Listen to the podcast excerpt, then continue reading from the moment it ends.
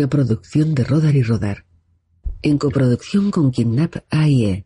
En asociación con La Nube. Con la participación de Radio Televisión Española, Cosmo, TV3, Canal Sur, Movistar Plus.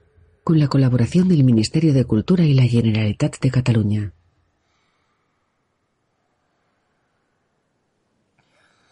De día, en un espeso bosque, un niño rubio se aleja abatido por un camino. Tiene unos 10 años y viste uniforme escolar compuesto por pantalón gris y rebeca azul.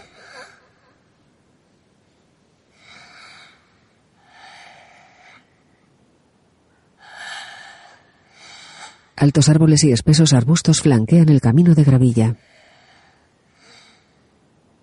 Lleva calzado negro de piel y polvoriento. Tiene la camisa fuera del pantalón y manchada de sangre.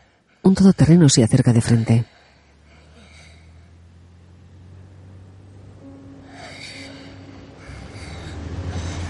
El vehículo pasa de largo levantando una polvareda y se detiene. Un hombre trajeado baja y corre hacia el pequeño. Le gira y observa una herida sangrante en su frente. La imagen funde a negro. Secuestro. Blanca Portillo. Antonio de Chent. Vicente Romero. Andrés Herrera.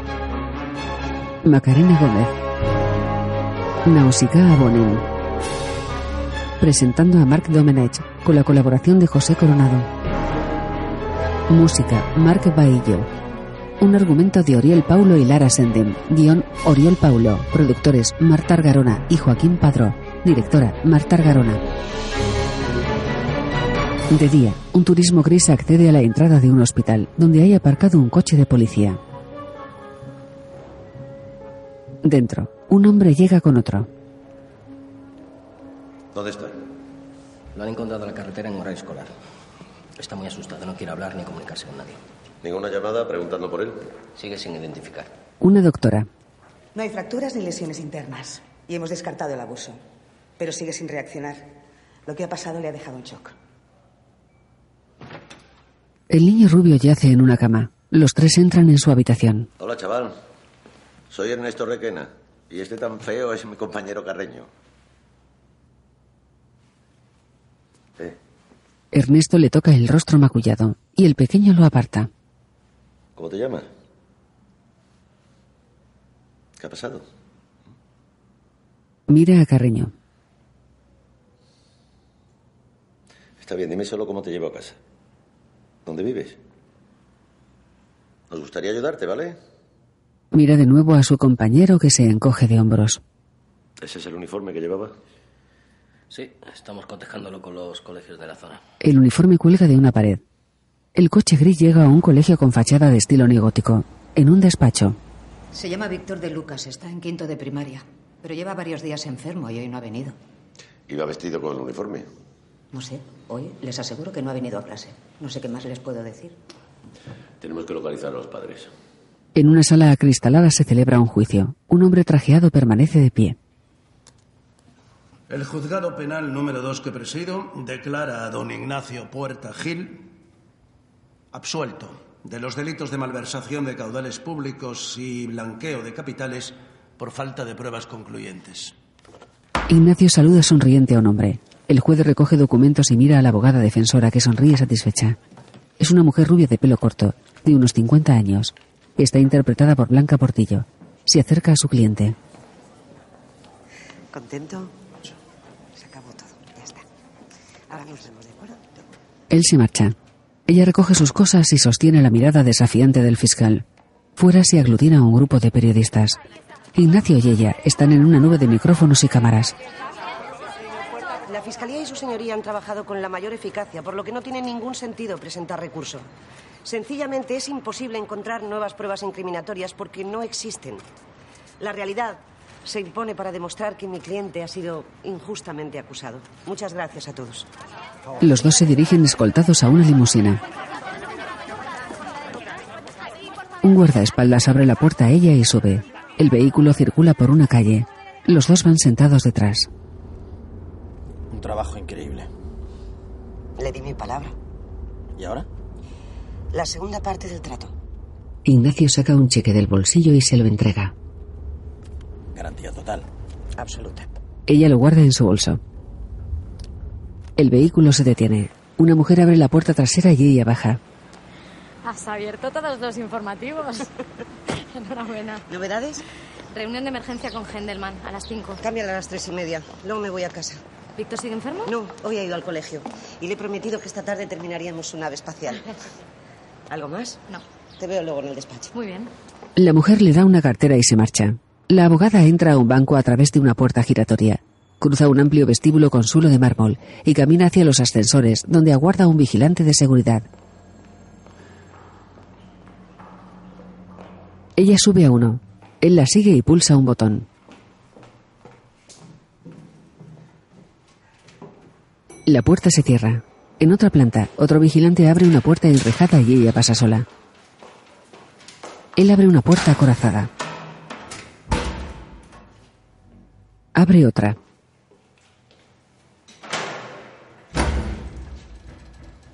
Abre otra puerta enrejada y entra a una sala con cajas de seguridad. Ella le sigue.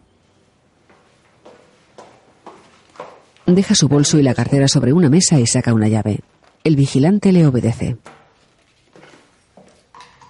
Él sale. Ella abre el compartimento y saca una caja metálica. La deja abierta sobre la mesa y abre la cartera. Saca un sobre y lo mete en la caja. La cierra y coge su móvil. Sí. Sí, soy yo. Sí, soy su madre. ¿Pasa algo? En el hospital, camina con Ernesto.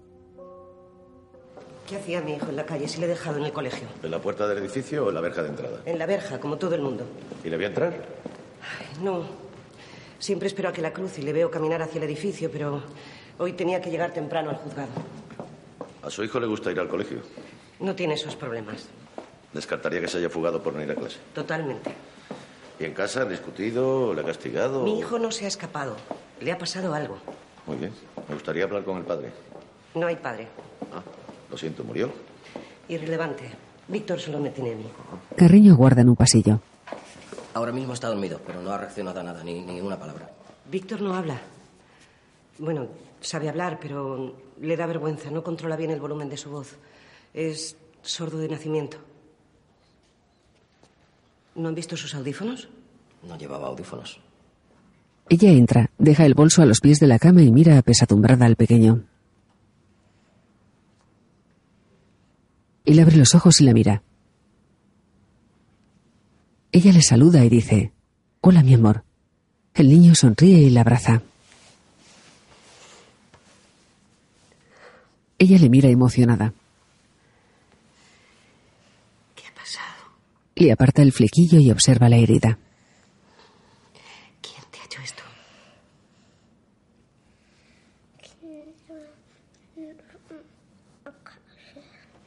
Primero, cuéntame por qué no estabas en el colegio. Y después, nos iremos a casa. Tú puedes contármelo todo. Ella le acaricia la mejilla. Mi amor. Víctor. Los dos miran hacia un lado de la habitación. Ella coge un mando y sube el volumen. Su último caso vive momentos complicados tras la desaparición de su hijo en la puerta del colegio. El pequeño. Lo siento, no sé cómo se han enterado. Les he llamado yo. No voy a dejar que la desaparición de mi hijo pase desapercibida. Patricia mira a su hijo. De noche, una nube de periodistas se arremolina ante la entrada de una comisaría. Ernesto y Carreño escoltan a madre e hijo. Ella coge al pequeño de la mano. Ambos caminan entre numerosos flashes. Les acercan micrófonos y les enfocan con cámaras. Los policías y la familia se abren paso entre ellos. Víctor alza la mirada atemorizado y observa a su madre haciendo declaraciones. Observa a Ernesto. Todos entran en la comisaría. Pasan la puerta y dejan atrás a los medios. En una oficina, Víctor está sentado en una silla, gira y mira curioso alrededor. Observa a un empleado con bigote trabajando en su escritorio. Un policía con gorra transporta un paquete. Otro trabajador habla con una compañera. Observa a otro agente calvo que come y observa fotos en su ordenador. Repara en retratos robot que ocupan una pared. Coge un documento con fotografías de una mesa y observa a su madre que charla con Ernesto. Una mujer llega con ellos y le entrega un estuche. Los tres miran preocupados al pequeño. La mujer asiente y se marcha. Patricia se pone en cuclillas frente a Víctor. Saca los audífonos del estuche y le pide que se los ponga. El pequeño obedece. Numerosos empleados van y vienen.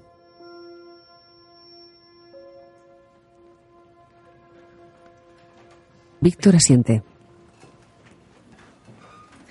Ella se levanta y le tiende la mano. Él permanece sentado. Patricia se pone a su altura de nuevo. Víctor, respira conmigo. Pone la mano en su pecho. Signa. Muy bien. Eres muy valiente. Hablaremos con la policía y después nos iremos a casa. Te lo prometo. Víctor se levanta y coge su mano. En un despacho, Entonces, no has entrado en el edificio. Víctor niega.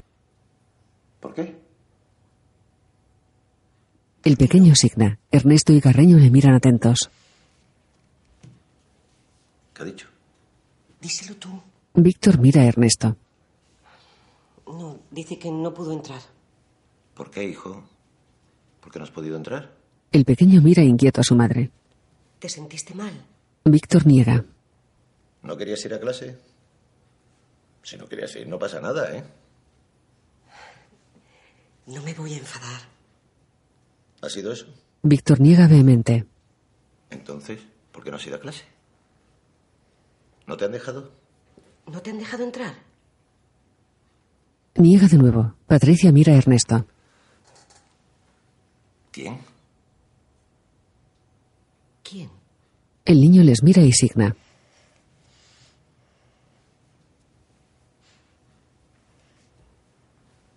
Ernesto mira a la madre.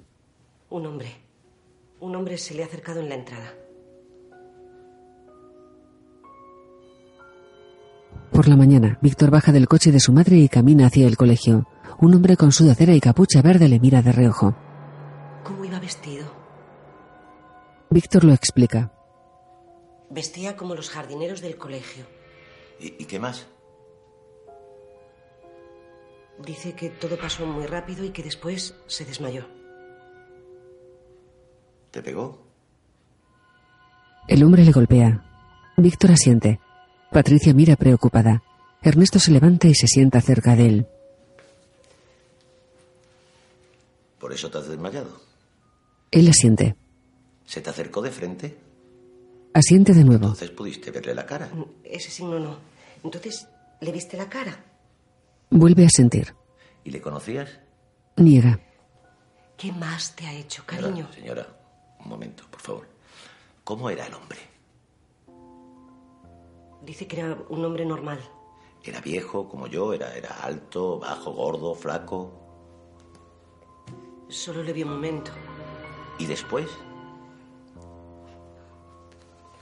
Dice que se despertó en un sitio oscuro y que todo se movía.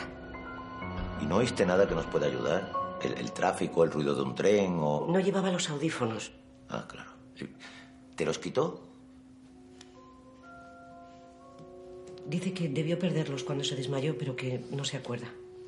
No te preocupes, ¿eh, chaval, que lo estás haciendo muy bien. ¿Mm? Tú me dices lo que te acuerdes. El hombre encapuchado abre el maletero de un coche y le conduce hasta una vieja vivienda. Le tira a una oscura habitación con un ventanuco y cierra la puerta. Víctor se sienta en el suelo, apoya la espalda en la pared y mira alrededor. ¿Recuerdas cómo era la casa por fuera? Dice que había un bosque y que vio la casa, pero solo un momento, y que no se acuerda. ¿Y cómo saliste? ¿Te escapaste? El niño asiente. En la habitación trepa por la pared, se encarama al ventanuco y sale con esfuerzo. Se aleja corriendo de una vivienda rodeada de árboles. La imagen funde a negro. Ante una máquina de vending. Muchos de estos casos se resuelven sin nuestra intervención. Porque las familias pagan. No se les exige una cantidad muy alta. Y los padres prefieren no correr riesgos. Su hijo es un blanco perfecto. Víctor mira bocetos. Niega y señala un contorno facial. Un agente confecciona un retrato robot.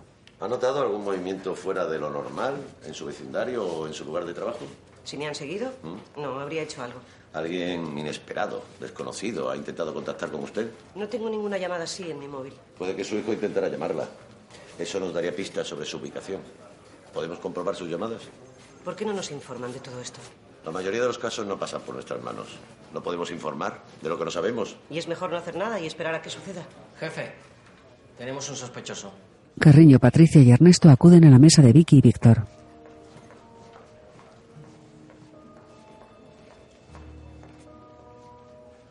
Este es el retrato robot. Y tenemos un perfil que encaja en un 90%. Observan la ficha de un hombre de unos 40 años, moreno de pelo corto y bigote. ¿Es él? ¿Es el hombre que intentó secuestrarte? Víctor lo mira y asiente confuso. Se llama Carlos Coronas, le llaman Charlie. Está fichado por robo, agresiones y allanamiento de morada. Cumplió condena y salió hace tres años. Hasta ahora, nada. Aunque tiene motivos para querer dinero, van a embargarle el piso. Patricia lo observa seria. En una cocina, Charlie se mira en un pequeño espejo y enjuaga un puño sanguinolento bajo el grifo del fregadero. Coge una servilleta de un rollo, lo seca y lo envuelve.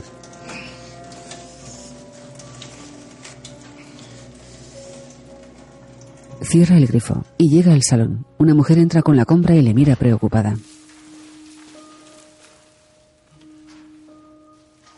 Pasado? Ella cura su herida en la mesa de la cocina. ¿Me lo vas a contar? Nada, que he ido a la entrevista de trabajo. Es una mierda, como siempre. Yo no sé qué coño quiere la gente, que me hinque de rodillas y les bese los zapatos. Te saldrá algo, ya verás. Solo quiero trabajar. ¿Has sido en el bar? Se miran. ¿Dónde? Él aparta la mirada pensativo. ¿Con quién? Charlie. Que le da un golpe en la pared, cariño, ya está. Ella se levanta y camina hacia la puerta. Luce embarazo de varios meses. ¿Este es el domicilio de Carlos Coronas? Sí. Charlie. Carreño y un agente entran. ¿Es usted Carlos Coronas? ¿Qué pasa? Tiene que acompañarnos a su comisaría. ¿Por qué? Se lo explicaremos allí. ¿Puedo hablar con mi mujer? No, no, no, no. Tiene que venir con nosotros. Le indica su chaqueta en una percha y la coge. Se acerca a su mujer y le habla al oído. ¿Qué hace? Eso, coño. Carreño le esposa a la espalda.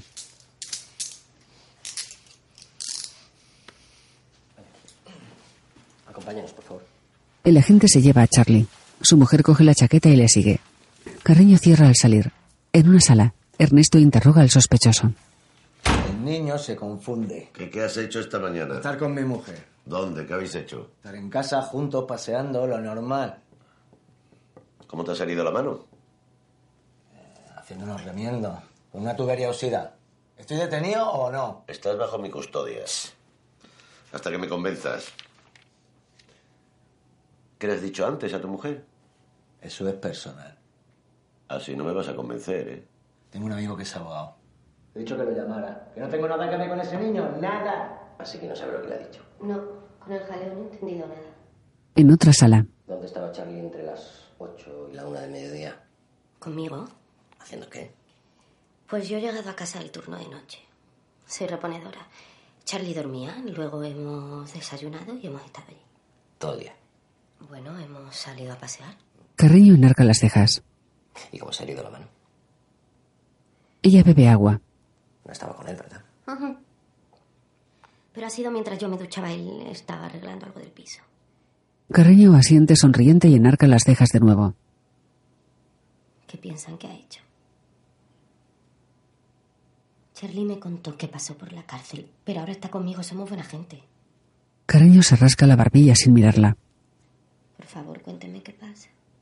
En un calabozo, Charlie se rasca la nariz sentado. Un policía llega fuera con su mujer y él se levanta.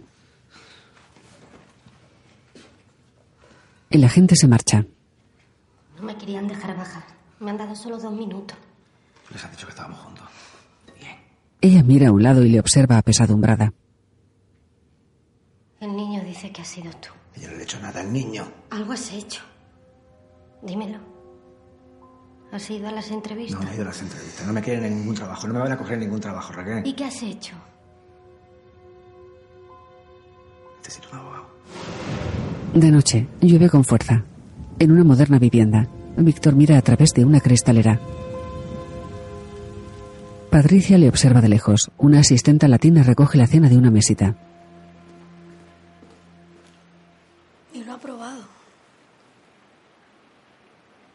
No es tu culpa, mía. La mujer se marcha. Patricia fuerza una sonrisa y observa a su hijo sentado en el suelo. Camina hasta el salón acristalado. El pequeño mira absorto las gotas de lluvia. Patricia se arrodilla sonriente frente a él y coge un muñeco del suelo. Lo coloca en una construcción de juguete. Toca el hombro de su hijo y éste la mira. Te está quedando perfecta. Él asiente y signa. Pegasus. Pegasus. ¿Y a dónde quieres ir con la nave Pegasus? Víctor alza la mirada. ¿A la luna? Para siempre. ¿Para siempre? Él asiente. ¿Y no me vas a echar de menos?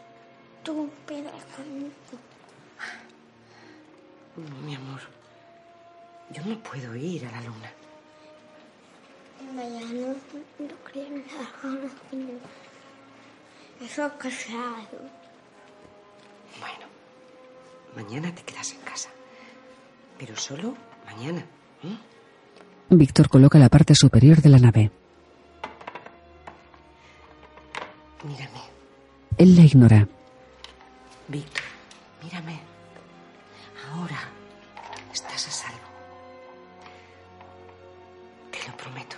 El pequeño asiente de nuevo.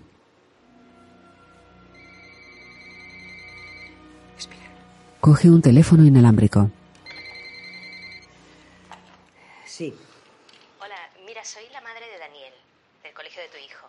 Casi no nos conocemos, pero es que él ha insistido tanto que... Em, ¿Cómo está Víctor? Es difícil de decir. Mira, es que Daniel quería ir a darle ánimos, ¿sabes? De parte de todos. ¿Tú crees que él podría ir a verle? Eh, espera un momento, por favor. Es Daniel, que quiere venir a verte, para darte ánimos. Víctor niega y le quita el teléfono. Lo coloca en su soporte y vuelve junto a la nave. Su madre le sigue con la mirada.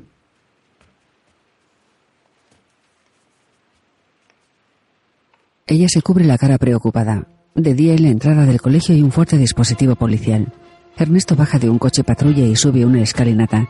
Varios alumnos observan curiosos. La directora del centro le recibe. La mujer saluda a Ernesto y a una compañera. Numerosos perros peinan el jardín anexo al centro. Algunos llevan perros. Ernesto camina hasta un compañero que trabaja en el suelo. Se enciende un cigarrillo.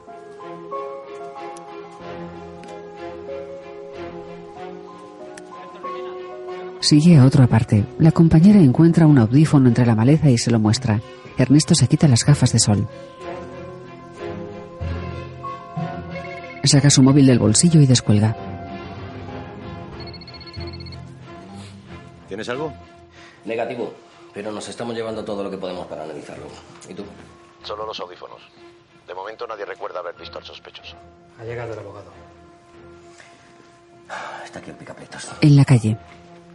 Mi cliente sigue retenido sin pruebas concluyentes. Han invadido su domicilio y confiscado lo que les ha dado la gana. Exijo un inventario de todo lo que se han llevado y una compensación para esta pobre mujer que embarazada de ocho meses no ha podido dormir en su casa.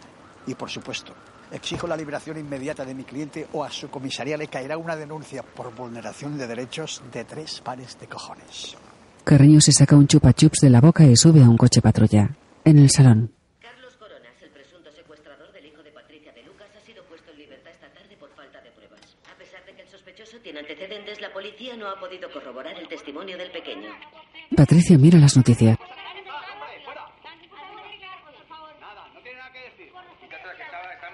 Raquel las mira en casa. Apaga el televisor y coge ropa. Charlie llega. Si es que lo han revuelto todo. Charlie, si te has metido en algún lío, deja que te ayudemos. Él coge su móvil. Se marcha a una habitación infantil.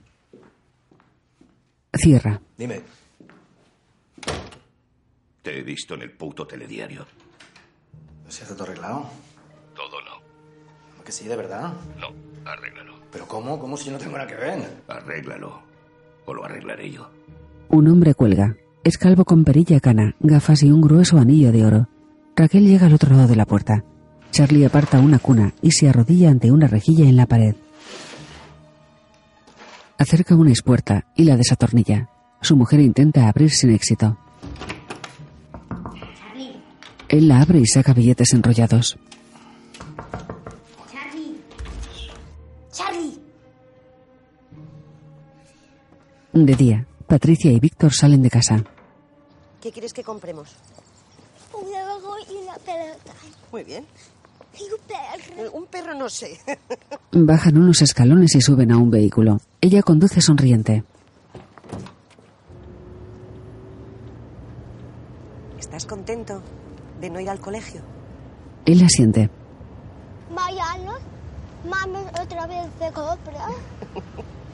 No, no. Mañana no, que tengo que trabajar. El vehículo dobla una esquina. Otro le sigue a cierta distancia. Patricia lo observa preocupada en el retrovisor y tuerce en la esquina de una calle en El coche la imita.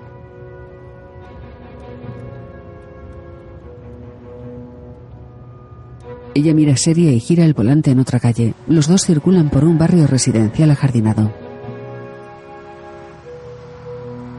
Mira su espejo y conduce hasta un recinto vallado. Accede al interior y detiene el vehículo.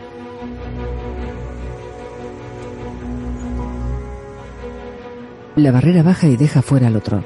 Patricia baja, lo observa y teclea en su teléfono móvil.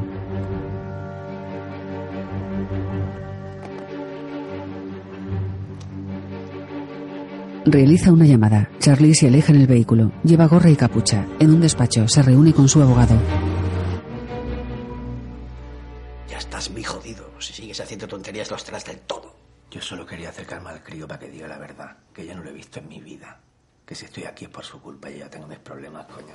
Di que no has seguido al niño, que no sabes de qué te hablan. Niégalo todo. Carreño entra con un chupachups en la boca y le indica que salga. En una sala de interrogatorios. ¿Cómo voy a seguir al niño si yo estaba en mi casa? ¿Y hay testigos? Estaba yo solo, pero es la verdad. Carreño asiente escéptico sentado frente a él. Vas a ser padre dentro de poco, ¿verdad, Charlie? ¿Y has pensado qué pasaría si no pudieras ver a tu hijo porque estás en la cárcel? Sería una pena, ¿no? Patricia y Ernesto les miran al otro lado de un espejo. Mi hijo está en peligro. No puede dejarle libre otra vez. No podemos retenerlo sin pruebas. Está mintiendo. Y todo el mundo en esta comisaría lo sabe. ¿Nadie quiere hacer bien su trabajo? Aquí todos queremos hacer bien nuestro trabajo. Incluido su colega el abogado que le ha dicho al sospechoso que nos mienta en la puta cara. Porque eso para ustedes es hacer bien el trabajo, ¿no? Le pondremos protección a su hijo. Tendrá escolta de su casa al colegio hasta que esto se resuelva. Charlie tiene las letras C y H tatuadas en los dedos. Víctor está acostado en su cama. Patricia se sienta en ella.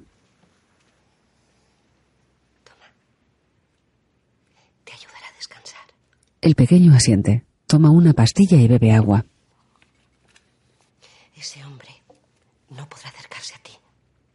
Mamá lo ha arreglado todo. Habrá un coche de policía vigilando y yo te llevaré hasta la puerta. Ningún profesor te dejará solo. Tengo miedo calle. No, mi amor. Aquí también estás seguro. Mamá dejará encendida la alarma.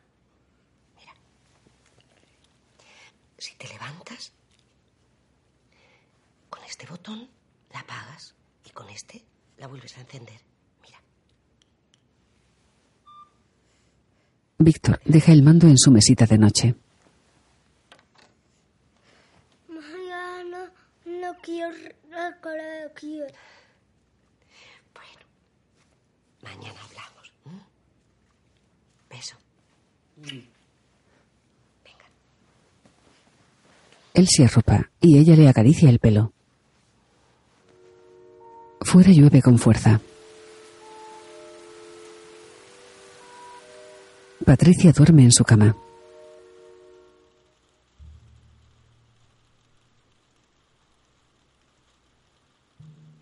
Un globo terráqueo ilumina el cuarto de Víctor, que duerme en su cama. Coge el mando de la alarma. La apaga y se levanta.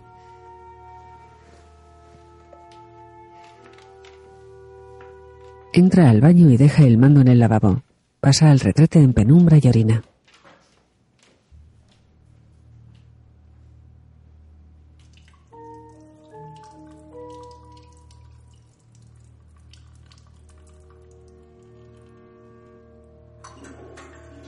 Sale y se lava las manos. Cierra el grifo. Se seca las manos con una toalla y cruza un pasillo acristalado.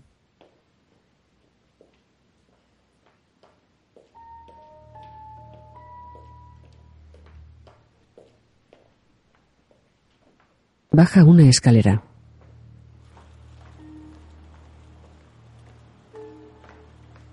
Llega a la cocina y deja el mando en una encimera. El jardín se extiende tras una pared acristalada.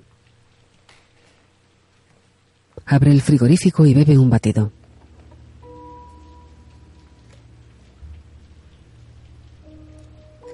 Le pone el tapón, lo deja dentro y cierra. Una persona cruza el jardín corriendo. Víctor se marcha con el mando.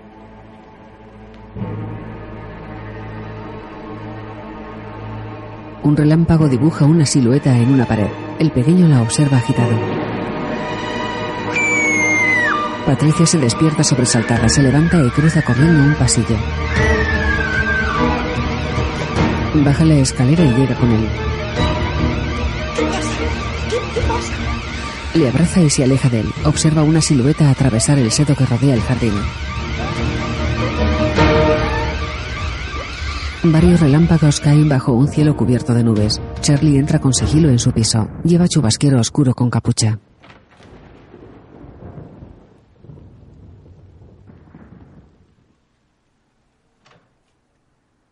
Cierra con cuidado y descorre la cremallera del chubasquero.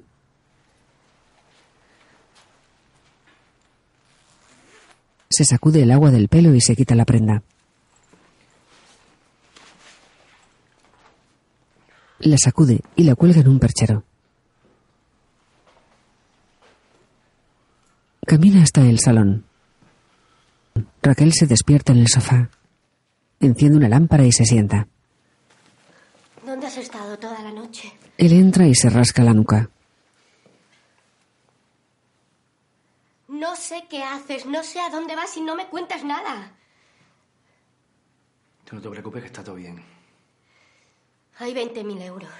Charlie observa los rollos de dinero sobre una mesita. ¿De dónde han salido? No puedo más, Charlie. Ella se cubre el rostro y baja la mirada. Él se sienta a su lado. Son para ti, para niña, para que no nos quiten el piso. Raquel se aparta violentamente. ¿Qué has hecho? No te quiero meter. Ya estoy metida. Si no me dices qué está pasando, ya te puedo largar. De día, en un almacén portuario, un empleado limpia un contenedor con agua a presión. Un coche llega hasta varios hombres. Los tres miran el vehículo del que desciende Patricia. Los dos empleados se marchan. El jefe tiene unos 50 años y el pelo moreno corto y rizado. Está interpretado por José Coronado. ¿Qué haces aquí? Necesito que me ayudes. En una oficina. Es tu hija. Se llama Laia. Creía que tu mujer no quería tener hijos. Yo que tú no querías saber nada de mí. Patricia deja una fotografía y deambula curiosa.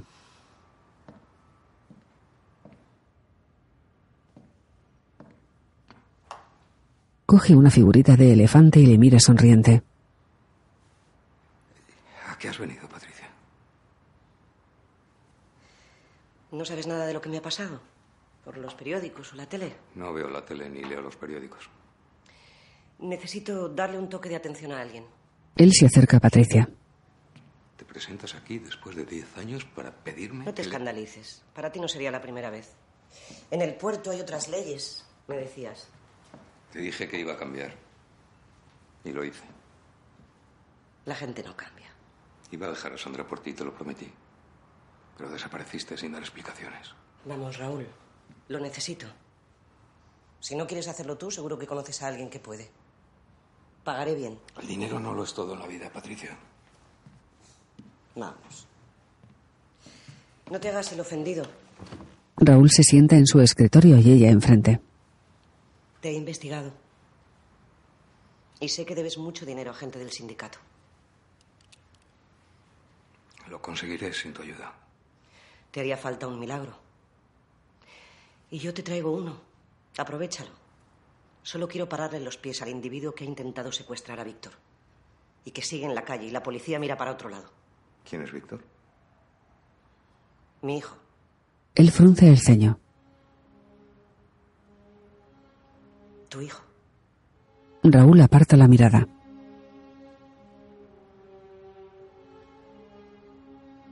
La observa pensativo y se levanta. Patricia baja la mirada.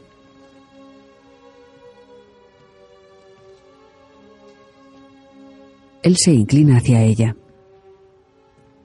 ¿Por qué no me lo dijiste? No habría cambiado nada. Tenías que seguir con tu vida. Y yo te estorbaba. Ella fuerza una sonrisa. Este mundo no es para mí. Pero ahora estoy acorralada. Y no espero nada más de ti. Tranquilo. Ella gira y Raúl la alcanza. ¿Por qué lo tuviste? ¿Por qué el niño sí? Patricia se vuelve. Se miran fijamente. Porque te quería. Ella gira de nuevo y él la retiene. ¿Tienes una foto? Patricia le mira irritada y camina hasta una mesa. Saca el móvil de su bolso y le muestra una. Raúl la amplía y mira fijamente a Patricia. ¿Qué le has contado? Ella coge su móvil. Nada. Se mantiene en la mirada.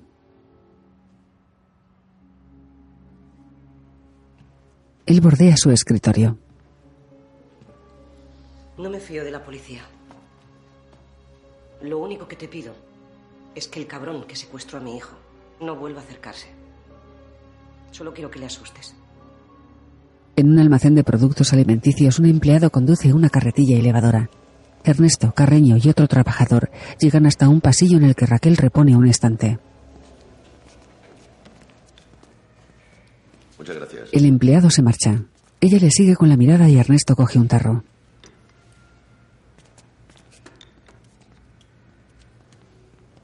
¿Dónde estuvo Charlie la otra noche? Conmigo. ¿Y la tarde de ayer? También. Empezaste a trabajar a las seis. Ya. Pero estuvo conmigo igualmente. Mirando cómo repones, ¿no? Raquel le mira molesta. Él deja el tarro en su estante y se apoya en él. ¿Sabes que estuvo en comisaría con nosotros? Ella se detiene. ¿No te lo ha dicho? Ella gira y coge dos frascos que le tiende Carreño. La madre del niño dice que le siguió hasta su club. Y por la noche alguien entró en su casa y se acercó a su hijo. Raquel se acerca a un estante. ¿Qué más no te ha dicho? ¿Mm? ¿Que hace meses que no va a una entrevista de trabajo? El falso testimonio está penado hasta con dos años de cárcel. Nosotros podemos ayudarte, pero claro, tú tienes que darnos algo a cambio. Raquel se toca la cara pensativa. La mañana del secuestro, Charlie no estuvo en casa. Pero dice que él no le ha hecho nada al niño, que estaba apostando en algo y que no podía contar. Se sienta. Peleas de perro. Carreño mira a su superior. Por lo visto se puede ganar mucho dinero. Pero la gente que lo lleva es peligrosa y si la policía supiera dónde están le harían daño a Charlie. ¿Te ha dicho dónde se hace? Tiene miedo. Dice que el niño le ha puesto en peligro. Ernesto deambula en una sala de reuniones de comisaría. Patricia entra. Víctor y Carreño se quedan fuera. Gracias por venir enseguida. Sé que para su hijo esto no es fácil. No entiendo qué hacemos aquí. Hay que reconsiderarlo todo. ¿Por qué? Charlie ha mentido y su mujer le ha encubierto, pero no por la razón que pensábamos. A la hora del secuestro, Charlie estaba en una pelea de perros. ¿En una pelea de perros? Mm. Llevamos meses detrás de ellas. Las hemos localizado en la zona sur. Y revisando las cámaras de tráfico, hemos encontrado esto. Esta foto se tomó a las 9 y 3, la mañana del secuestro. Charlie no pudo secuestrar a su hijo y conducir por esta zona al mismo tiempo. Pero Víctor la identificó. Tiene que ser un error. ¿Un error de su hijo? Hay que empezar otra vez. Indica a Carreño y Víctor que entren.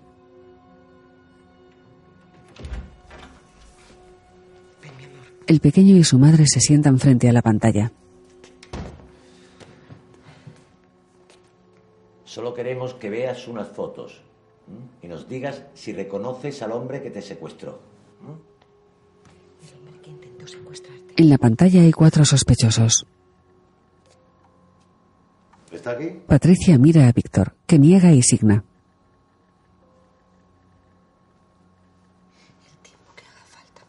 ¿Pasamos a la siguiente? Vicky teclea un ordenador junto al proyector. El pequeño señala una de las fotografías.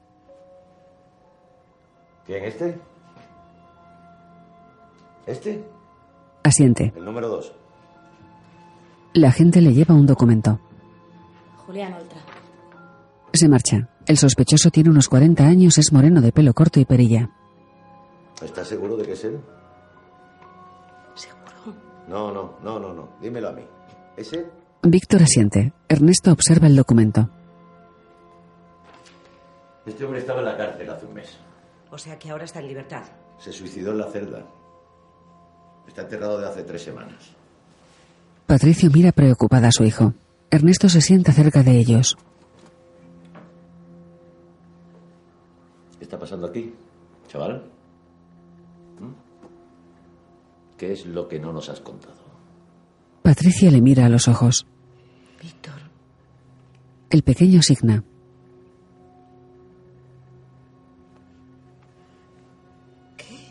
¿Qué ha dicho? Ella les mira preocupada.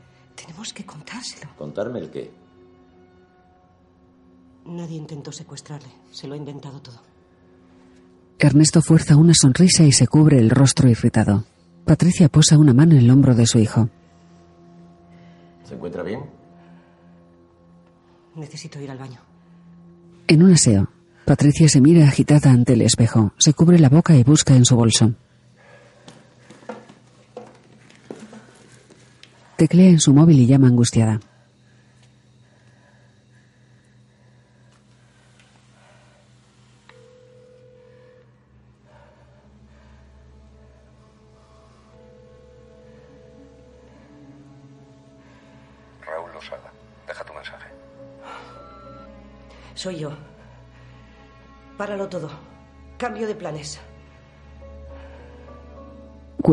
Las luces están encendidas en la sala. Víctor bebe agua y entrega el vaso a Carreño. Patricia vuelve y sonríe nerviosa.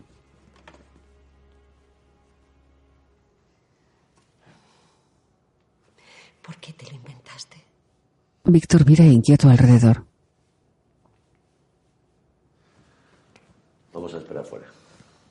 Ernesto, Carreño y Vicky salen.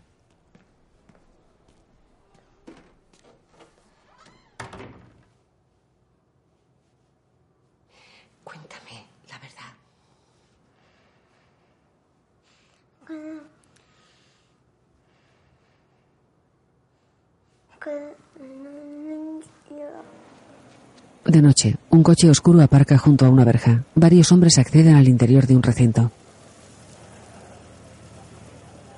Otro baja del vehículo y le sigue.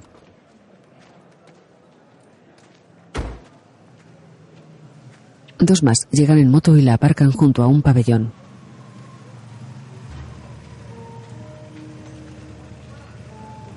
Bajan, se quitan los cascos y siguen a un grupo que pasa delante de ellos. Charlie es uno de ellos, que observa la muchedumbre. Un portero abre una puerta.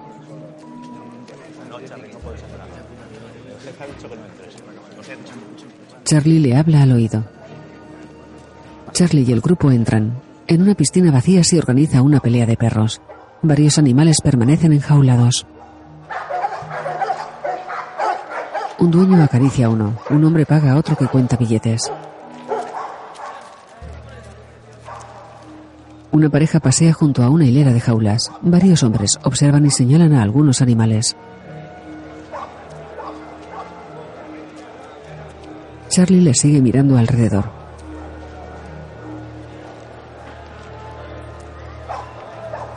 Observa a un hombre que paga a otro y hace cola tras un tipo alto con perilla. Este se marcha y Charlie llega ante una mujer con mechas rosas. Le paga y ella le entrega un ticket. Charlie gira y encuentra al hombre calvo con perilla, cana y gafas. Esta es la última vez que te veo por aquí. Estoy cansado de verte en la tele. Te juro que no tengo nada que ver con el puto niño. Me da igual. Juega tu partida y lárgate. Y no vuelvas. Le palmea la cara y se marcha. En el centro de la piscina hay un recinto vallado con manchas de sangre. Un hombre entra con su perro y un grupo de personas le jalea. Otro llega y sujeta al suyo y un tercero cierra la puerta con cerrojo. Los dos animales se miran agresivos. Varios hombres se acercan a la pelea. Charlie observa y jalea enérgico. Un hombre clava su mirada en él. Los dueños se acercan a los perros. Numerosos hombres observan exaltados. Los hombres sueltan a los perros que se enzarzan. Uno muerde al otro en el cuello.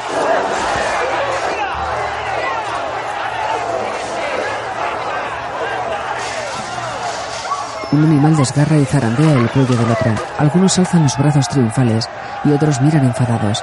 Charlie observa decepcionado. Rompe el ticket y sopla los trozos al recinto.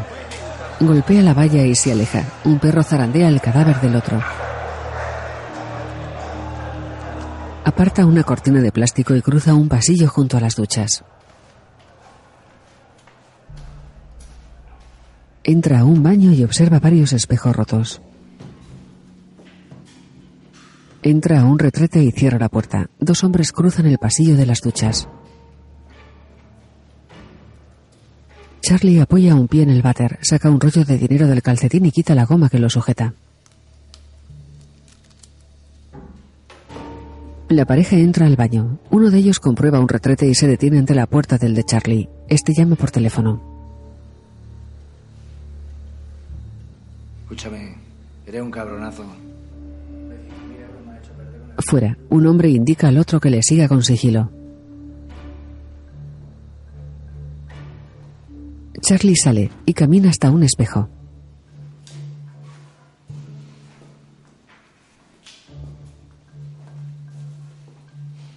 Baja la mirada preocupado. Los dos hombres llegan a su espalda y se ponen guantes. Uno tiene complexión atlética y el otro es alto y de piel morena.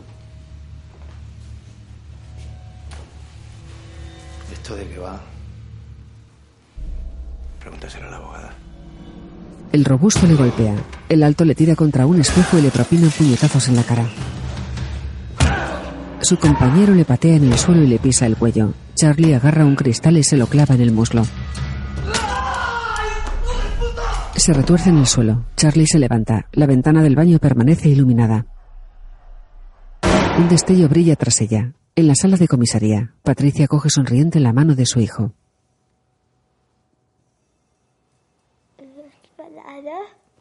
No. No estoy enfadada contigo. Pero si me lo hubieras contado antes. No quiero hablar con Priscila. Me da miedo. Tranquilo. Yo hablaré con ellos. Ella le pide que espere. Coge su bolso, saca el móvil y responde una llamada de Raúl. Sí. ¿Qué pasa? Eh, ahora no puedo hablar. Pero, ¿está solucionado? Están en ello. Mi cliente no sigue adelante porque. porque. fue un error. Él no hizo nada. Te has equivocado de blanco. Exactamente. Así que. no hay trato. Joder, Patricia. Ahora mismo les llamo. Muy bien. Muchas gracias. En el despacho de Ernesto. Me ha contado que. hace meses que unos niños le pegan y le insultan. Hasta le han grabado para humillarle. Antes de escaparse, fingió la semana entera que estaba enfermo para no ir a clase. En off. Y esa mañana también intentó quedarse en casa, pero yo no le dejé. De día, Víctor se despide de Patricia y baja del coche. Fui incapaz de darme cuenta de que mi hijo intentaba protegerse. Camina hacia el interior del colegio. Varios alumnos le rodean y le empujan.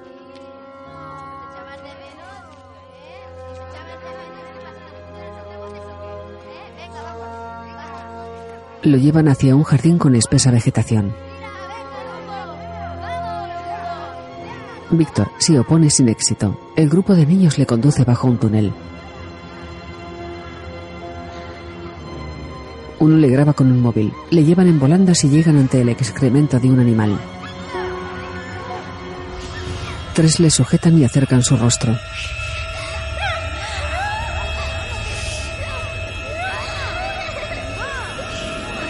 Otro le tira su mochila. En el despacho. Quería volver al colegio al final del día. Pensó que al haber estado enfermo, si nadie le veía entrar, nadie le echaría de menos. Pero se desorientó. Y sin querer se alejó del colegio. Cuando vio lo que había provocado, se asustó. Y no tuvo valor para decir la verdad. En comisaría, el pequeño observa un tablón con documentos y fotografías y coge un informe sobre Charlie. Víctor es un niño muy observador. Por eso nos dio una descripción tan precisa. Se sentía acorralado. Y luego esos niños empezaron a presionarle, a temer lo que les podría pasar si Víctor contaba la verdad. Y le dijeron que si hablaba, irían a por él. Y que esta vez no sería un juego. Que le matarían. La directora sale a la puerta del colegio, flanquea el paso a dos agentes de policía y observa preocupada. Ernesto y Patricia guardan al pie de la escalera. Patricia mira seria a la madre de Daniel y su hijo, que bajan y clavan sus ojos en ella.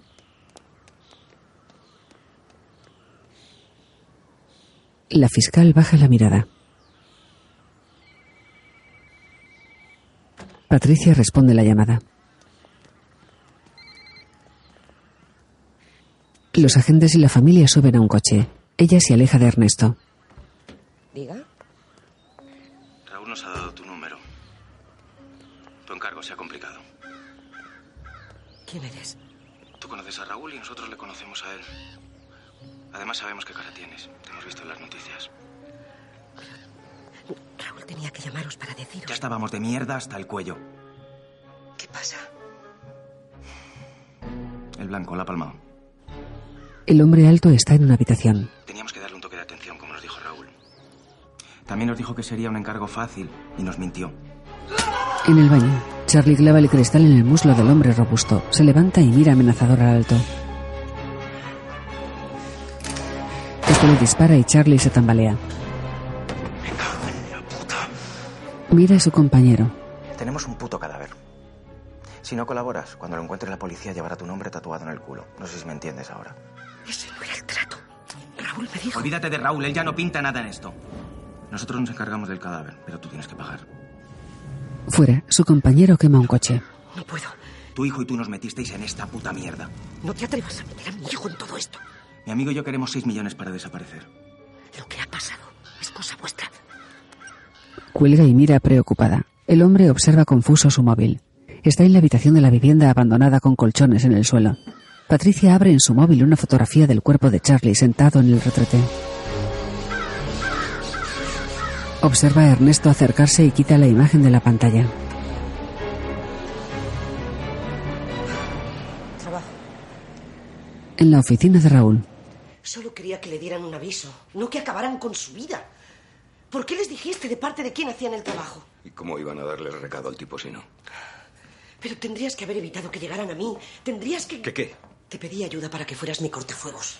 Y ahora me van a chantajear dos amigos tuyos imbéciles que han hecho mal su trabajo. No son amigos. Solo dos tipos que me debían favores.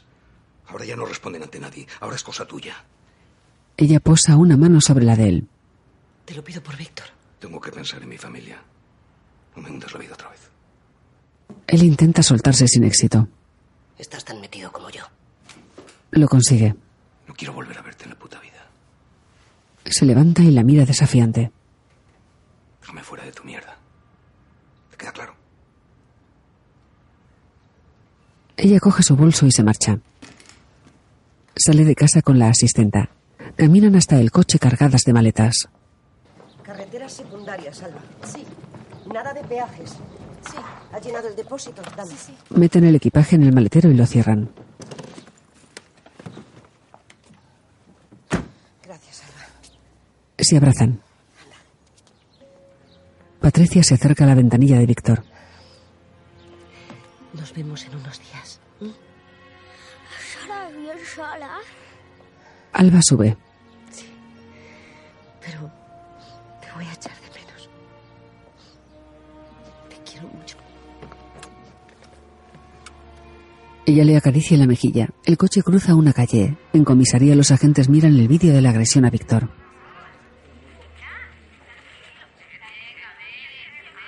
¿Hay más? ¿Queréis verlos? No, no hace falta. Esto es lo de siempre. Lo que pasa es que ahora hay móviles, hay cámaras, hay redes sociales.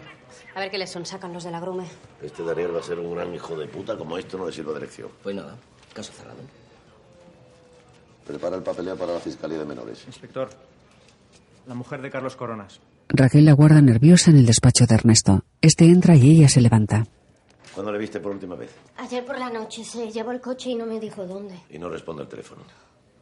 He llamado a los hospitales. Luego he pensado que estaría otra vez detenido. Por lo del niño. Tu marido nunca quiso hacerle daño a Víctor de Lucas. Charlie no es una mala persona. ¿Y si se ha escondido? Si sabe que estamos detrás de la pista de las apuestas ilegales. No, no, no, no le dije que hablamos. Charlie hace lo que puede. ¿Me va a ayudar? Él la mira y sonríe. El inspector y Carreño llegan en coche al pabellón, donde hay un amplio despliegue policial. Bajan. Vicky les recibe. El móvil de Charlie está desconectado. Pero hemos triangulado la señal y la última vez que estuvo activo fue por aquí. Coincide con lo de las apuestas. Y ese es su coche. ¿Y las motos? Estamos en ello. ¿Qué hay de los dueños del local? Dicen que está en desuso, pero mienten, la zona está contaminada. Ernesto observa una cámara en el techo. Dime que tenemos la grabación. La observan. Este es Charlie. Entró y no volvió a salir. Pero no fue el único. Estos dos llegaron segundos más tarde, entraron A cámara súper rápida los asistentes entran y salen del pabellón. y tampoco salieron. ¿Por qué habrán dejado aquí las motos? Porque pensaban volver. Hemos contado esto. A la científica. Los tres llegan junto a la piscina donde varios agentes buscan pruebas. Esto es solo un aperitivo. El lavabo es un festival. Se pone guantes. Los tres caminan junto al borde. Carreño saborea un chupa chups. Cruzan el pasillo de las duchas y entran al baño, donde un agente toma fotografías. Vicky mira alrededor.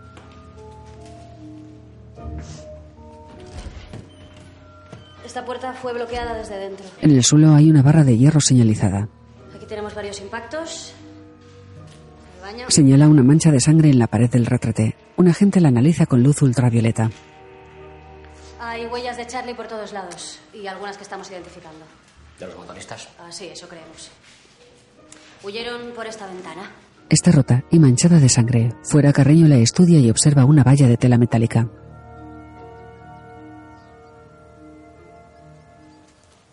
Lo sacaron por aquí. Ernesto y Vicky llegan y analizan la zona. Carreño, te toca. Señala un contenedor. El agente mira a Vicky que sonríe divertida y obedece a regañadientes. Tira su golosina y se quita la chaqueta. La cuelga en la valla, lo abre y aparta la cara asqueado. Se introduce en él. Busca dentro. Ernesto se enciende un cigarrillo. Vicky observa la escena sonriente. Carreño saca un cargador y se lo muestra.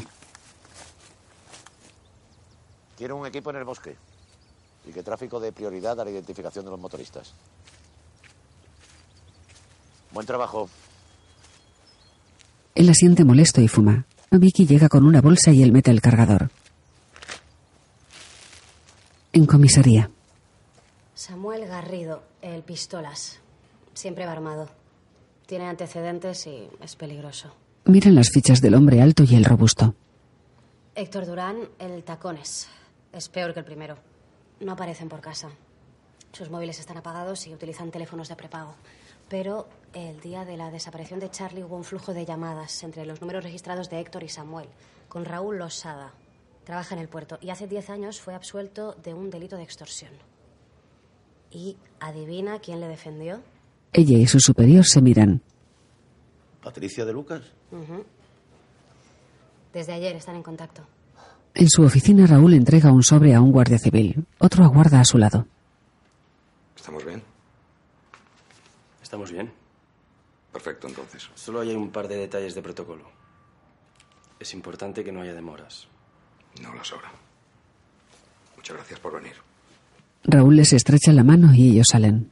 Mira por la ventana y observa el coche gris de Ernesto, que se detiene fuera. Sale a través de una cortina de tiras. Ernesto baja y se acerca a él. Dos agentes le acompañan. ¿Puedo ayudarles? Raúl Losada. ¿De qué se trata? Queremos hacerle unas preguntas acerca de dos conocidos suyos y su relación con la abogada Patricia de Lucas. Claro. Eh, ¿Me dan dos minutos? Tengo una reunión que anular. Raúl vuelve dentro. Ernesto deambula y observa el puerto, donde se apilan numerosos contenedores.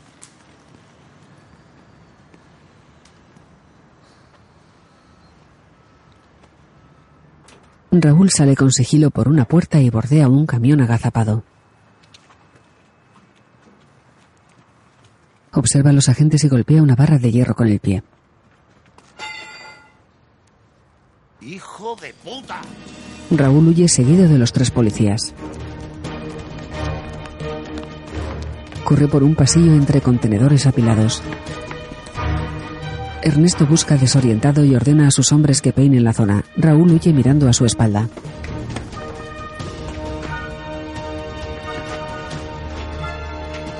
Corre hacia el final de un estrecho pasillo. Ernesto le sigue girando a derecha e izquierda. Raúl se detiene, mira alrededor y se oculta tras una esquina. Ernesto llega y observa un pasillo desierto. Apoya las manos en sendos contenedores y recupera el aliento. Vuelve sobre sus pasos. Se marcha. Raúl respira agitado.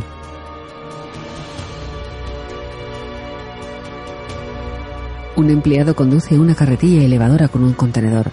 Raúl mira alrededor y se oculta sentado en los escalones. La máquina pasa de largo ante los agentes que llegan desde varios pasillos y buscan con la mirada decepcionados. Raúl abre una trampilla en el suelo.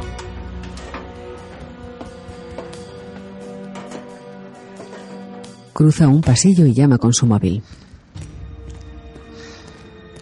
¿Estás en casa?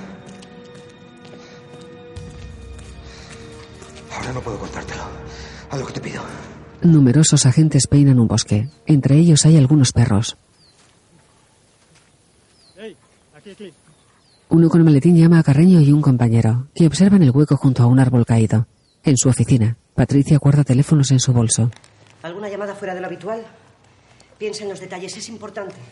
Movimientos en el edificio, en el despacho, llamadas, correos, lo que sea.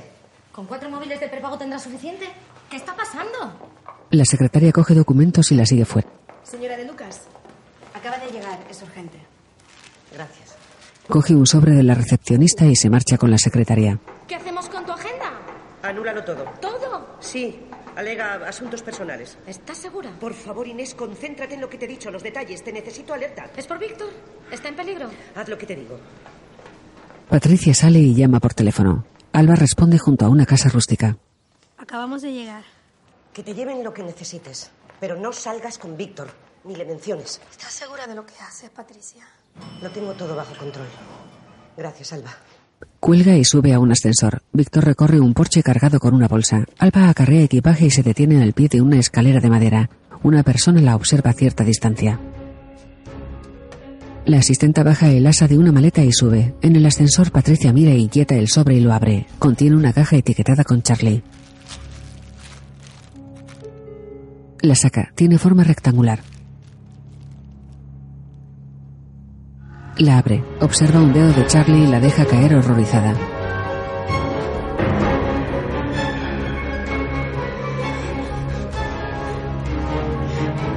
Se arrodilla aterrada, voltea la caja y mete dentro el miembro amputado.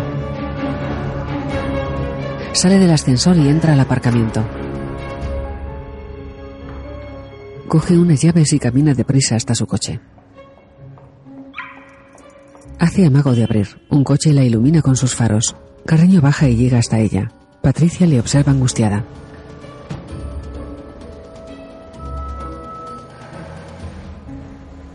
Acompáñenos. ¿A dónde? Ya se lo dirá al inspector. Ella asiente, sube al asiento trasero y oculta nerviosa la caja bajo su bolso. Carreño cierra y sube al asiento del copiloto. El vehículo se marcha.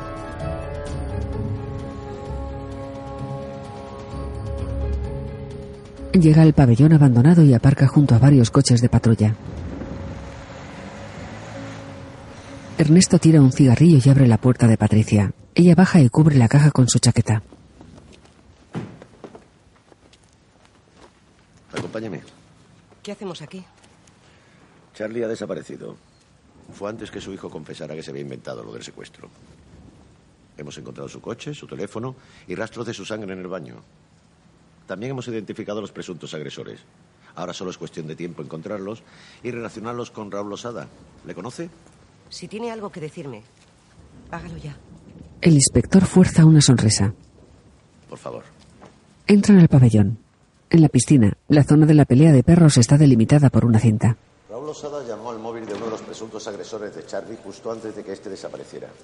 Ha salido corriendo en cuanto hemos mencionado su nombre. Ha desaparecido con su familia. Ella observa consternada una mancha sanguinolenta. Vicky llega. Quiero que vea algo. Deme, me sujetaré esto. Le coge la chaqueta. Vicky le entrega una tableta y ella la observa atenta. ¿Lo reconoce? Es Charlie. Entrando por esa puerta. Coge el dispositivo y se aleja. Sígame. Ella mira e inquieta a Carreño, que saborea un chupa chups. Todos cruzan el pasillo de las duchas. Patricia observa la caja envuelta con su chaqueta bajo el brazo de Ernesto. Entran al baño, en cuyo centro hay una camilla y un bulto oculto con sábanas verdes. La fiscal se acerca angustiada.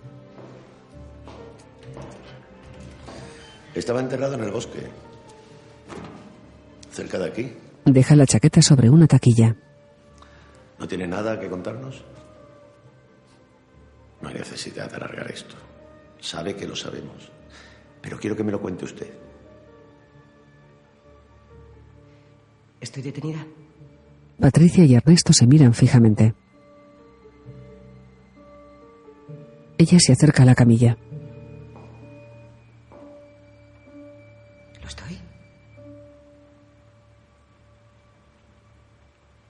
Ella retira la sábana y observa el cadáver de un perro de la pelea. Ernesto coge la chaqueta de Patricia y camina hasta ella.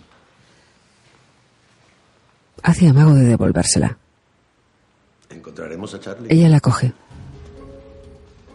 Que la acompañen a su casa. Todos salen. De noche llueve a cántaros. En la entrada de su vivienda, Patricia observa un coche patrulla alejarse. Bordea un estanque y se arrodilla junto al montículo de piedras que rodea un árbol del jardín. Aparta una y escarba con las manos. Está empapada. Abre la caja, deja caer el dedo en el agujero y lo entierra.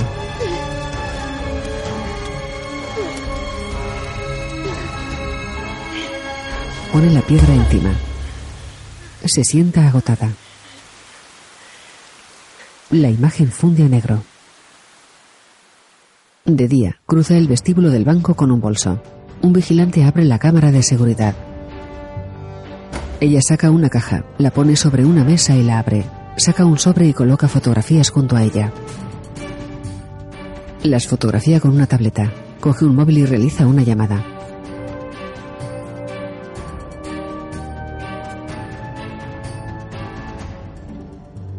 En un juicio, un hombre entra a la sala y habla al juez al oído. El hombre se marcha. Haremos un descanso de 10 minutos. El juez se levanta y llama por teléfono. Patricia, te has vuelto loca. Una capilla con amplias cristaleras translúcidas tiene un sobrio altar con una cruz. Patricia camina entre las bancadas donde hay sentadas tres personas.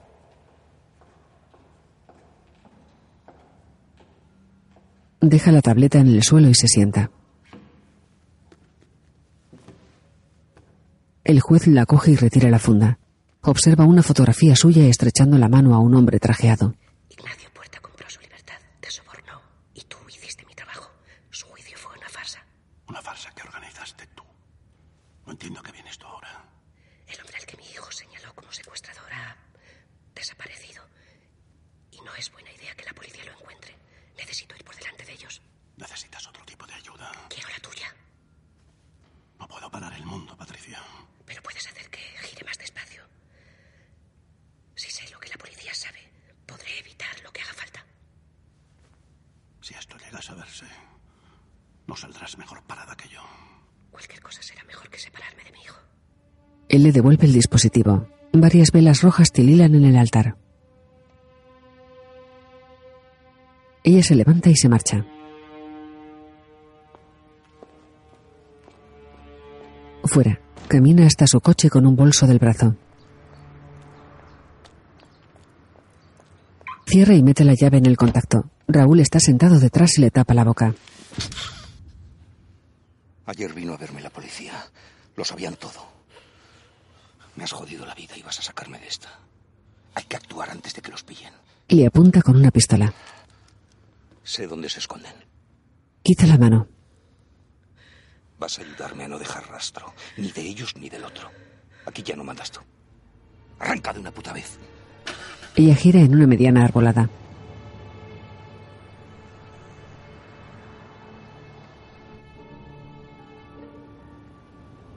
Conduce hasta la vivienda abandonada y se detiene junto a un coche calcinado. Él baja armado y cierra. Ella le imita y observa el entorno. Él le indica una escalera y ella le sigue. Entran en la oscura vivienda alumbrándose con una linterna. Él camina delante y le pide que se acerque. Patricia ilumina una sala vacía.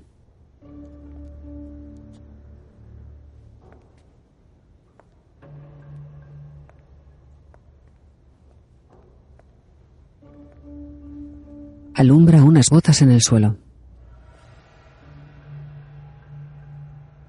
Junto a ellas hay restos del esmalte de una vieja bañera.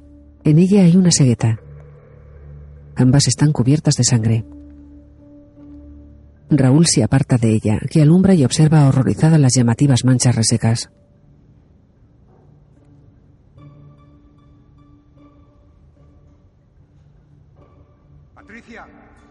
Ella llega al salón con colchones en el suelo. Las ventanas tienen cortinas amarillentas y las persianas rotas. Raúl la sorprende. ¡Qué susto! Mira esto. Cruzan la estancia mirando alrededor. Raúl guarda la pistola en su pantalón. Lo han dejado para que lo. Observan un mapa sobre una mesa.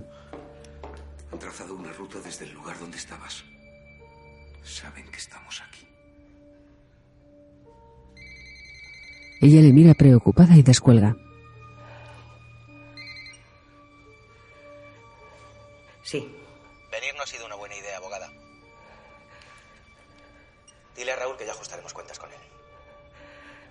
Por favor, encontremos una solución para todo esto. Siéntate delante del portátil.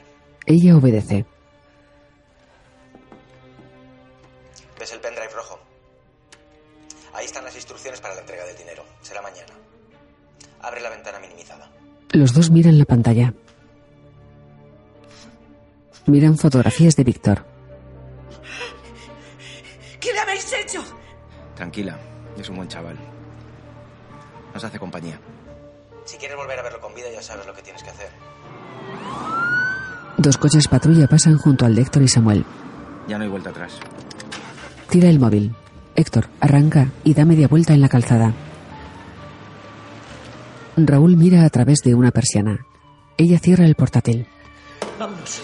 Vámonos de aquí ya. Los dos corren. Su coche gira y se aleja de la vivienda abandonada.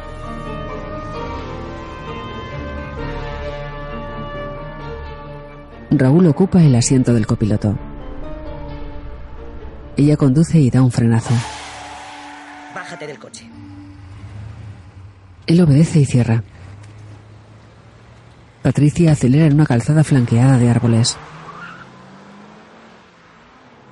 Un coche circula ante el edificio del banco. Patricia está reunida con el director. Venda la casa, los bonos, las acciones, todo. En billetes de 500. Haré un par de llamadas. Ella se marcha y él cierra la puerta. Llama con su móvil. Acaba de pedir 6 millones para mañana. Dele lo que le pide. Le llamaré más tarde con instrucciones. En la vivienda. ¿Qué tenemos? He mandado las muestras de sangre al laboratorio. Jefe, confirmado. El Opel Corsa quemado fue sustraído cerca del local donde las pelas de perros. Hay que encontrar el cadáver. Fotografía en la bañera sanguinolenta. En su salón, Patricia realiza una llamada sentada ante un portátil. El juez descuelga. ¿Qué has averiguado? Saben que será mañana. Quieren atraparte haciendo el intercambio para llegar al desaparecido. La imagen funde a negro. Patricia llega a un pasillo con un bolso y coge un maletín plateado de un aparador. Sobre él hay una fotografía suya y de Víctor. Se marcha. Inés. Dime. ¿Estás en la oficina? Sí. Tienes que salir ya. Cruza la entrada y se aleja en coche de su moderna vivienda. Un hombre simula podar un seto y la observa. El objetivo se ha puesto en marcha. Recibido. Sabemos dónde va. Todos a sus puestos. Habla por walkie. Recordad, hay que detenerla entregando el dinero. Venga, Vicky, vamos. Ernesto Carrillo y ella suben a una furgoneta negra estacionada en una acera junto al banco. Es un centro de operaciones donde varios monitores retransmiten diversas cámaras. Vicky y Ernesto se sientan. El inspector deja el dispositivo en una mesa. Patricia baja de su coche y lo bordea hasta la acera. Lleva el maletín en la mano y un bolso del brazo. Un hombre trajeado la sigue a la escalinata de acceso al banco. Una mujer la mira con disimulo tras un periódico. Ernesto y su equipo les observan cruzar el vestíbulo.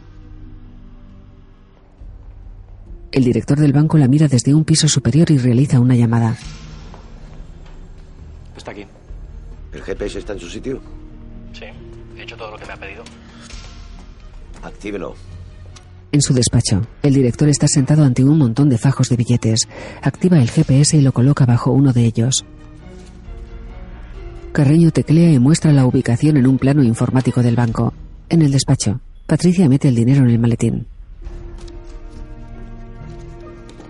El director mete el último fajo y ella lo cierra. Lo coge y estrecha su mano. Se pone su bolso en el brazo y sale. El punto rojo se mueve en el plano. Jefe, se está moviendo. Que nadie haga nada. Ahora es nuestra. ¿Entendido? Patricia cruza la pasarela de una planta superior. El hombre trajeado se apoya en un mostrador y la sigue con la mirada. Ella gira y vuelve. Él disimula. Inés mira el monitor y Ernesto coge el walkie. ¿Qué está pasando? ¿Estás en contacto con ella? El hombre trajeado. En el baño, una mujer se pinta los labios ante el espejo.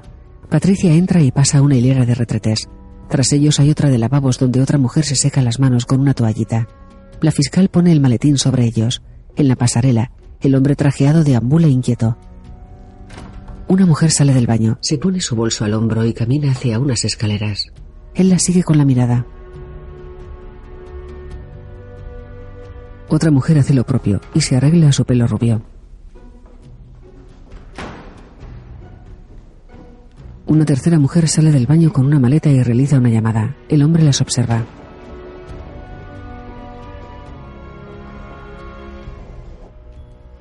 ¿Y ahora? El punto rojo parpadea inmóvil.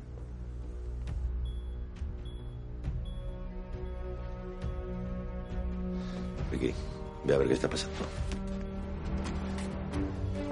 La gente sale de la furgoneta y se pone un pinganillo en la oreja. Camina deprisa hacia el banco y sube la escalinata de la entrada.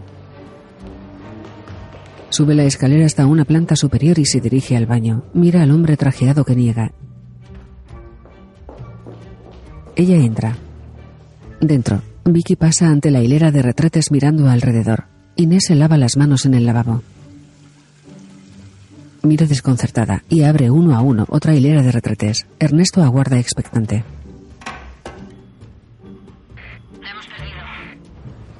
Me cago en su puta madre. Dame detalles. El chivato está escondido tras el inodoro. Aquí no hay ventanas ni circuitos de ventilación abiertos. Tú quédate aquí y abre bien los ojos. No puede haberse evaporado. Ernesto camina hacia el banco. Vicky llega con el hombre trajeado. ¿Aquí no ha salido nadie? Tres mujeres, pero ninguna era ella. Vicky niega molesta y vuelve al baño. Dentro, observa a Inés y se acerca con ella con un móvil. ¿Ha visto a esta mujer? Ella gira y mira pensativa. En la calle la mujer de la maleta dobla una esquina. Consulta su reloj y mete el equipaje en el maletero de un coche. Es Patricia, que lleva peluca y gafas. Se acerca a la puerta del conductor y realiza una llamada. Estoy en diez minutos. ¿Y la policía? Los he despistado, pero no por mucho tiempo. Sube. En el baño. Intenta sacarle algo más. Carreño, ¿me copias? Tenemos a su secretaria. Le ha dejado ropa y su coche. Te paso los datos. Sacan a Inés detenida. La tenemos, jefe. La gente 348 está con dato visual. Ernesto camina seguido de Carreño y Vicky. Patricia conduce por un camino secundario y se detiene bajo un puente con grafitis. Un todoterreno aguarda detenido.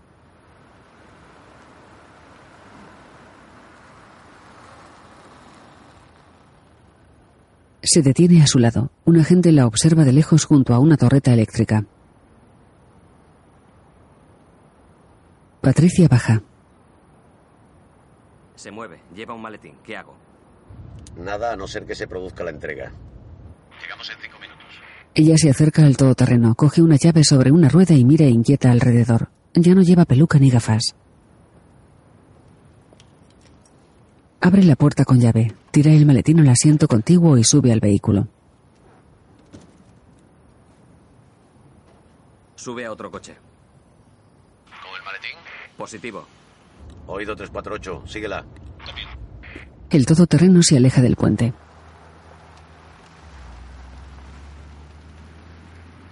El coche patrulla de la gente se pone en marcha. Patricia conduce hacia una carretera secundaria levantando una polvareda. El coche patrulla la sigue de lejos.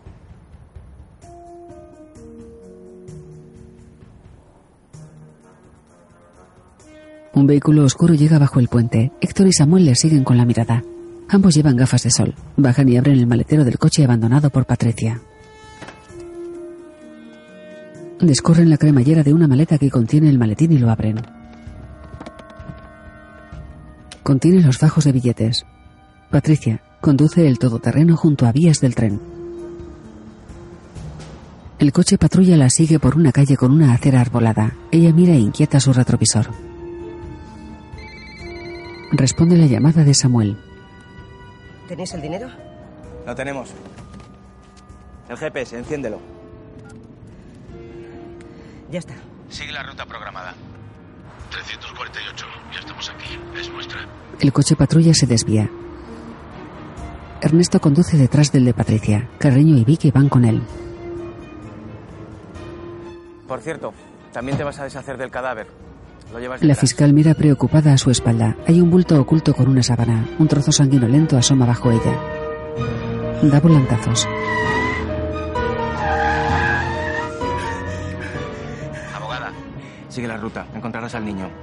En destino habrá alguien que se encargue del cadáver. Si le pasa algo a mi hijo, no habrá lugar en el mundo donde podáis esconderos. Buena suerte, abogada. Samuel cuelga, tira el móvil y sube a su coche. Patricia deja el suyo furiosa. Toma una curva seguida del coche de Ernesto.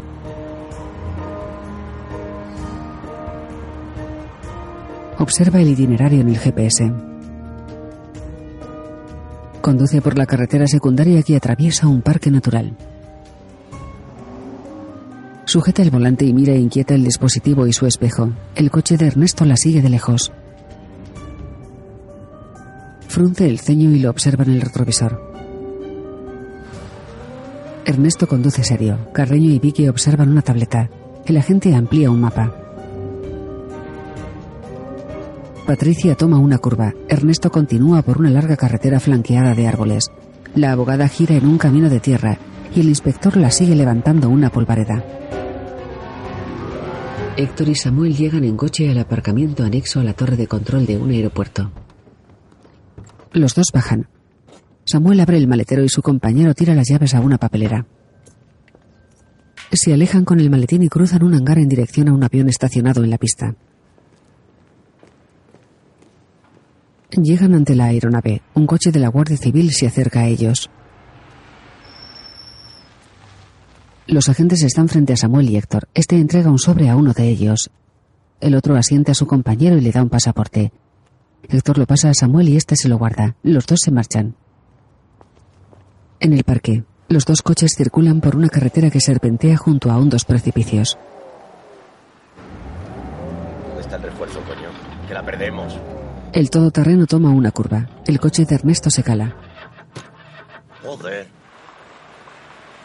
El vehículo se ralentiza y se detiene junto a altos árboles. Todos bajan y miran al frente. El todoterreno toma una curva en un camino de tierra bajo una frondosa vegetación. Patricia frunce el ceño y busca con la mirada. Conduce hasta una vieja vivienda rústica. Hay una camioneta estacionada y leña apilada junto a una pared.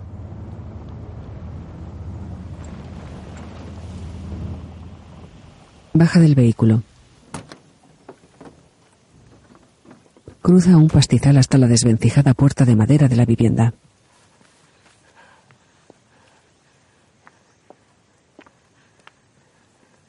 Se detiene ante ella y la empuja. Entra y cruza un patio con sigilo. Se dirige a la puerta de la casa. Entra a un oscuro pasillo. Se detiene. Observa una puerta con un tablón roto y camina hacia ella.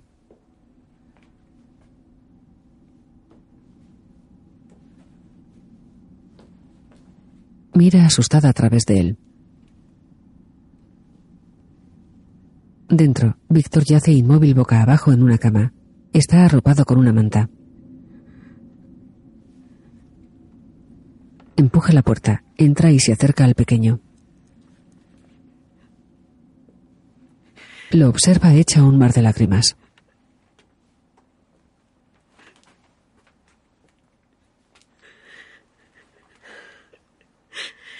Se inclina sobre él y le toca un hombro. Víctor mueve los pies. Víctor despierta y mira a su madre.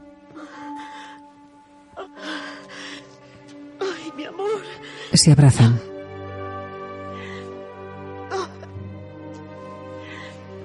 ¿Estás Se quita su abrigo. Se lo pone sobre los hombros. ¿Te han hecho daño?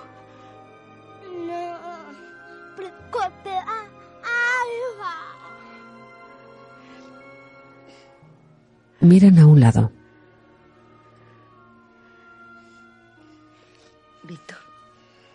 La próxima vez que tengas miedo, no te escondas. Dilo, dilo siempre. No tengas vergüenza nunca más. ¿eh? Y si no sabes algo, pregunta. Aprende a buscar ayuda. Porque ser fuerte es eso. Saber pedir ayuda. El pequeño asiente. Y ahora tienes que ser fuerte. Porque mamá tiene que hablar con la policía. Tú quédate aquí. No salgas. Víctor asiente de nuevo. Un beso gigante. Él la besa en la mejilla y la abraza con fuerza. Los dos se miran a los ojos. ¿Qué, mi amor? Patricia le abraza hecha un mar de lágrimas. Mira, aunque tú y yo estemos separados, siempre estaremos unidos. Alba cuidará de ti. Víctor coge la figurita del elefante. Hermano, esto es para ti. Ella la coge y la observa preocupada. En la pista del aeropuerto, Héctor y Samuel suben al avión con el maletín y ocupan sus asientos. Samuel se pone las gafas de sol en la cabeza y se lo ofrece a Raúl, que está sentado frente a ellos. Lo abre. Contiene fajos de billetes de 500 euros. Una niña acude desde la cabina con una mujer sentada junto a Raúl, que pone el equipaje en el suelo. En la vivienda rústica, Patricia acaricia nerviosa la figurita y fuerza una sonrisa al pequeño. Entrelazan sus dedos. Te quiero, mi amor. Yo también te quiero.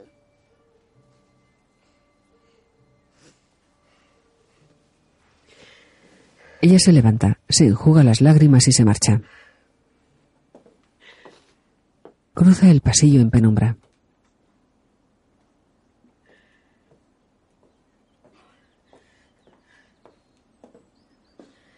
Llega a la puerta del patio, observa la figurita y la deja sobre un mueble.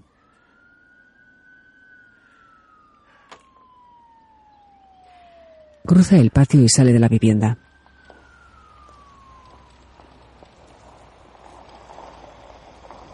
Dos coches patrulla aparcan junto al todoterreno. Ernesto y sus hombres bajan de ellos. Carreño saca un maletín del asiento contiguo del vehículo. Lo abre y comprueba que está vacío. Cuéntemelo todo. El agente lo devuelve a su sitio. Patricia pasa de largo entre ellos.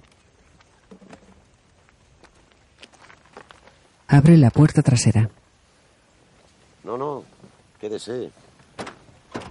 Quiero que lo vea. Ernesto retira la sábana que oculta una tela sanguinolenta. La retira y saca sorprendido un brazo de maniquí. Lo muestra y lo tira dentro furioso. ¿Qué coño está pasando aquí? Ella revuelve las telas y tira una mano furiosa. Un piloto cierra la escalerilla del avión, que se desplaza por la pista. Raúl llama con un móvil. Mira por la ventanilla.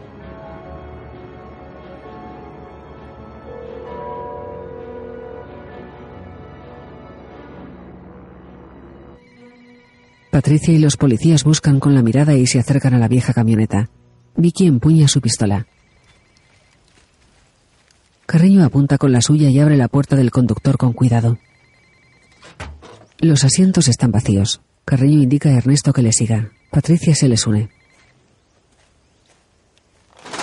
Un agente sube la persiana de la parte posterior. Todos observan a una persona agazapada en el interior en penumbra. El inspector baja el arma de Vicky. Patricia llega.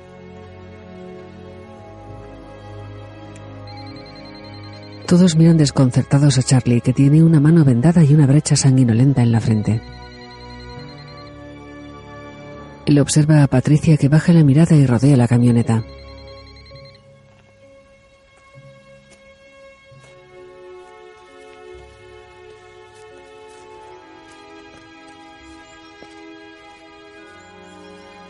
Se acerca a un precipicio. Numerosos cerros se extienden por el horizonte bajo un cielo despejado. Se detiene en el borde. A sus pies hay una frondosa vegetación. Patricia la observa y llora desconsolada.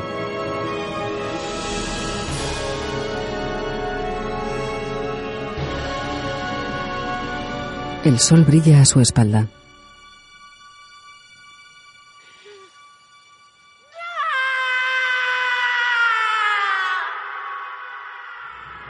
Dirigida por Marta Argarona. Productores Joaquín Padro y Marta Argarona. Productores ejecutivos José Carmona y Ana Figueroa. Con la colaboración especial de Josep María Pou, Miguel Ángel Jenner y Paulina Galvez. Director de fotografía Sergi Bartrolí.